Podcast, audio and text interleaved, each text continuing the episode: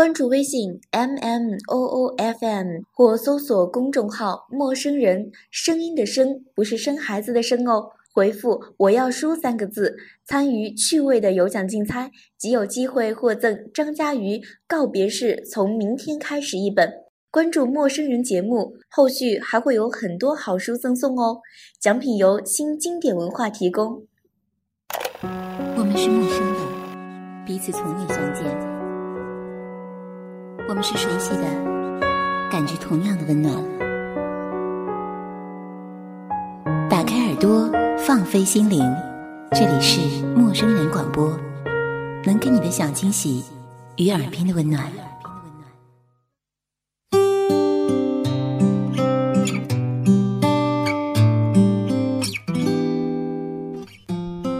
陌生人广播能给你的小惊喜与耳边的温暖，我是木一。前几天突然想起和一个朋友已经很久没联系了，就发现我们的身边好像来来回回走了很多人，甚至很多人没有说再见，就从我们的世界消失了。有时候不努力回想，你似乎都觉察不到他来过你的世界。原来我们已经很久没有告别了。那首歌谣，梦在眼中闪耀。偶然间看到一个作家，叫张嘉玉，原名林美芝，香港《明报》和映客专栏的作家，出生于台湾花莲，在美国居住数年后，因为爱情而定居香港，是香港著名作家学者马家辉的妻子，育有一女马文。童年时期的张嘉玉是一个爱拿着布娃娃编织着有关家庭美梦的小女孩。在台湾花莲的乡下一路成长，成年后书和电影就开始取代那个布娃娃，成了他生活中重要的主题。他似乎永远饥不择食，阅读大量的小说，观看大量的电影。他极少会放弃一部片子，哪怕同去电影院的丈夫、女儿都要弃片离去时，他仍然坚持说：“你们先走吧，我要把这部电影看完。”这样的他。从不会轻易丢掉一个东西，即使那会浪费时间。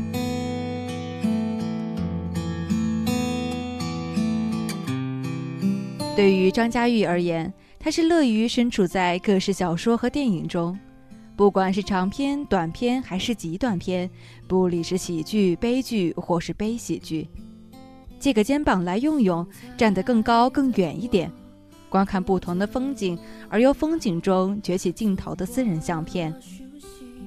看得多了，张嘉玉自然就有了亲切的欲望，将心情和日常所见所思化成一篇篇文字，尘封在电脑中，未见天日。直到有一天，丈夫马家辉无意中点开了这些在电脑上舞蹈的文字，看到了这些文字，顿时惊为天人。于是就擅自发给了台湾印刻杂志，留其姓名，只跟编辑说是朋友的文章。未成想，编辑一下子就很喜欢，提出要给作者开定期专栏。于是张嘉玉就这么写着，写的多了，马家辉又将文章拿给麦田出版社的编辑，同样受到青睐，说要出书。于是开始陆续有了《我开始轻视语言》等书。从这一点上来说，先生马家辉是他的伯乐。马家辉曾经在节目《开卷八分钟》用“台湾最后一代女文青”来评价张嘉玉。在张嘉玉的眼中，文字是最珍贵的，而且是不可侮辱的。多年来，他坚持写作，即使没有出版、没有读者、没有稿酬，但张嘉玉对于语言文字的喜欢、钟情。才是认真写作的动力，其他都是附加的。就像他自己在文中所写：“时间会淘汰夸大、虚伪与愚昧的文字，像一个在河中的淘金者，同时也萃取了真实、诚实和智慧的论述。那闪烁在太阳底下的金光，是这一代人给下一代人的赠礼。”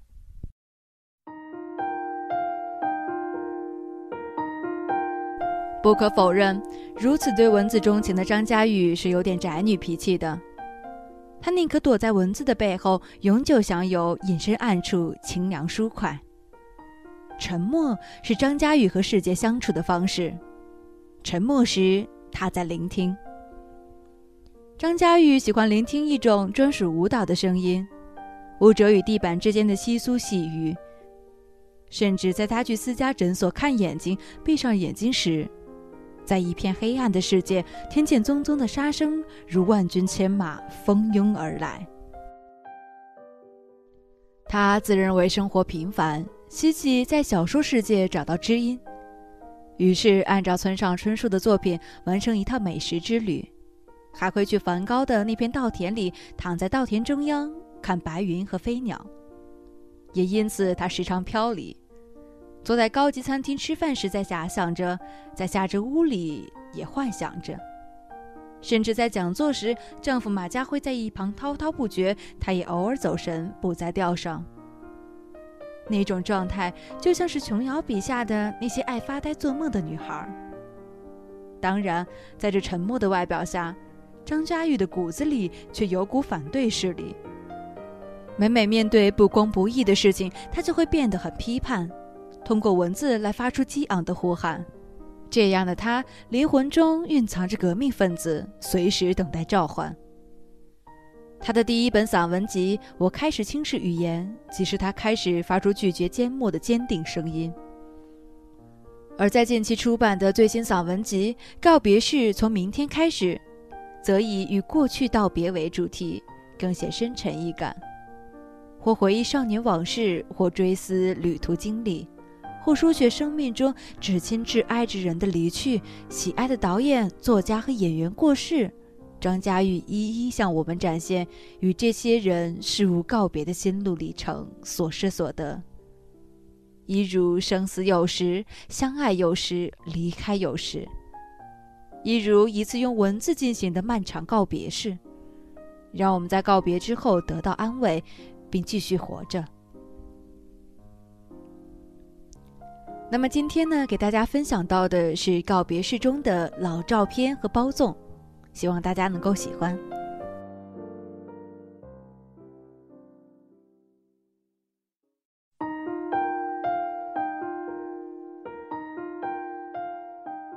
老照片。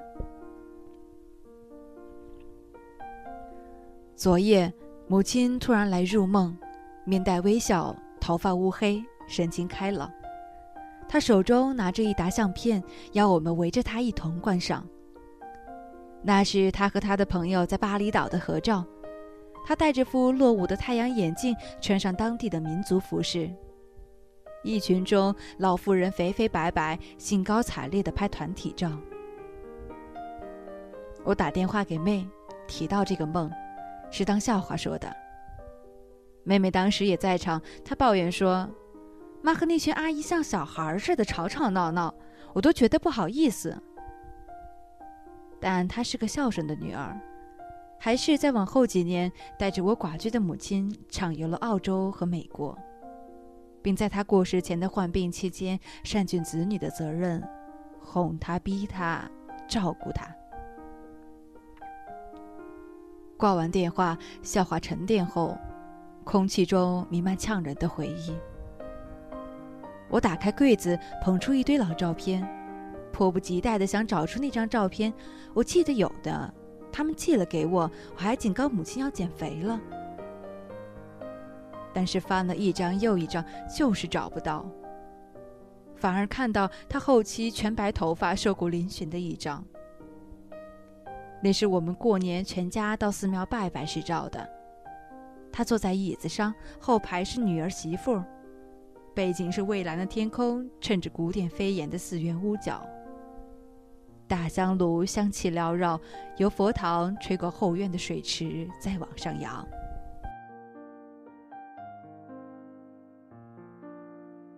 说回他吧，照片中的母亲已然气绝了什么似的，看着镜头，她敷衍着儿女子孙们，敷衍着接下来可预知病痛的人生。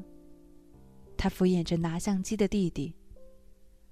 只是为了躯壳未放手，子女未放手，但，他早就对着镜头说再见了。下一个十年，我们可能再不会轻抚着起了毛、有着切花边、泛黄那样有质感的照片了，不会郑重着对着时间留下的又厚又重的相簿平掉时，被尘埃熏红了双眼，不会在火灾时为了一些不可再得的记忆而拼命抢救了。电子照片会永远鲜丽清楚，故不褪色。本来无一物，故不惹尘。但就像没什么重量的记忆，你拥抱，但扑了一个空，非常的怅然。照片不老，就接近人不老一样，在无重的状态下，无可平质。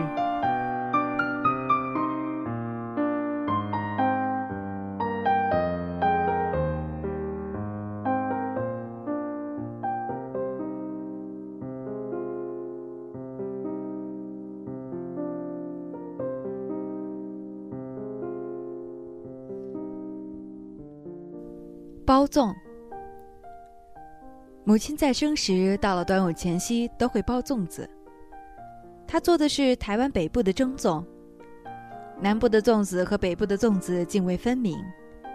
南部粽的材料是花生、莲子或栗子、虾米、香菇和猪肉，糯米是生的，一起包好成粽子，然后将粽子整个浸入水里煮熟。因为是用水煮，所以包粽子的叶子内外都是绿色较薄的叶子。而母亲的北部粽主要是猪肉、栗子、鱿鱼和红葱头。包粽的那天早晨，我们总先闻到一股香味儿，那是母亲在厨房一样一样把材料分别炒好。那灵魂人物红葱头的焦香，把我们姐妹引到厨房去，随手捡了一块半肥瘦的猪肉放入口。再让母亲斥喝把我们赶出去。当糯米炒到半熟后，她开始把东西放到客厅，叫我们一起包粽子。几个女的围坐在一起，黄褐般的棕叶已洗过，发出淡淡的液气。我们负责做前期工程，放米、放食料，最后交给老妈。她将糯米盖上，粽叶折叠，手艺纯熟的包出一个结结实实的台湾粽，再用布绳扎紧挂起来。准备一串一串的放到蒸笼里去蒸。她亦允许我们每个人自己包两个试试，要做好记号，哪个人包的，哪个人自己吃。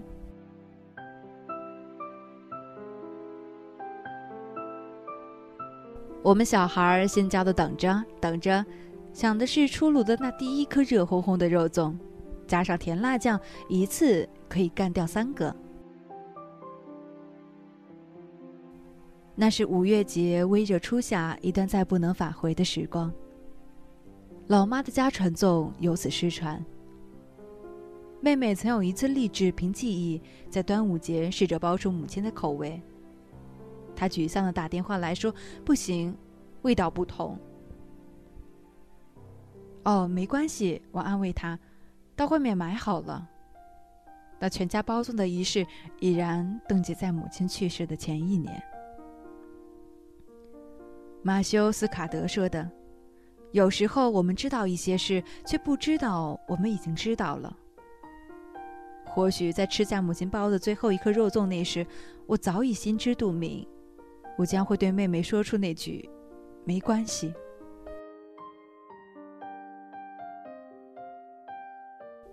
看张嘉玉的书写，你会觉得这一切都是这般淡，但也这般用力。”但是所有经历过了的，都好好的安置了他们的位置，而用力则是要记忆、要保留、要丢掉。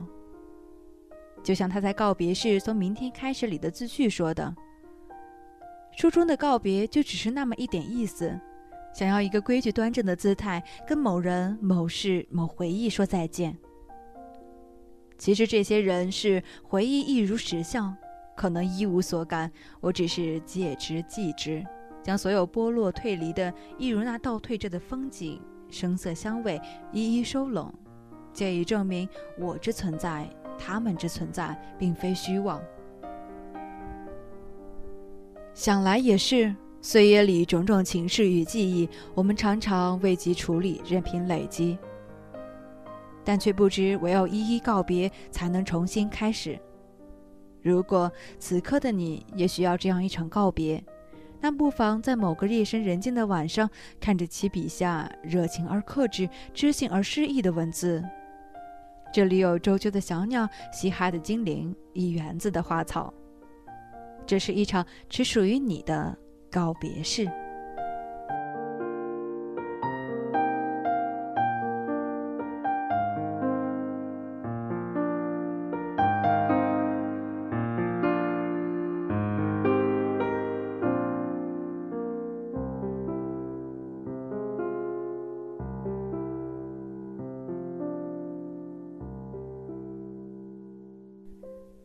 你的告别是从什么时候开始呢？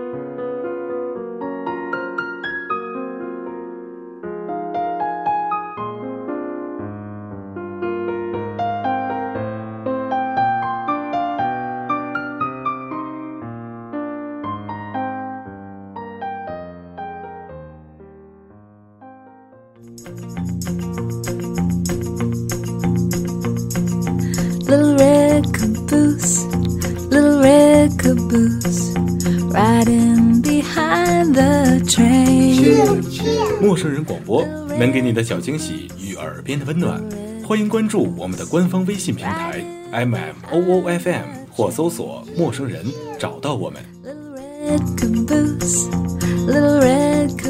如果你也想加入，我们求贤若渴，主播、策划、编辑、后期制作、活动志愿者正在招募中。Little red caboose, riding behind the train. 播客订阅、节目下载、更多收听方式、互动参与、精彩活动、推荐投稿以及参与到我们的节目录制，尽在陌生人官方网站 m o o f m dot com 或微信平台找到答案。board. We're gonna ride that train. 欢迎关注陌生人新浪微博，艾特陌生人广播，找到我们。Riding behind the train. Little red caboose, little red caboose, riding behind the train. Choo, choo.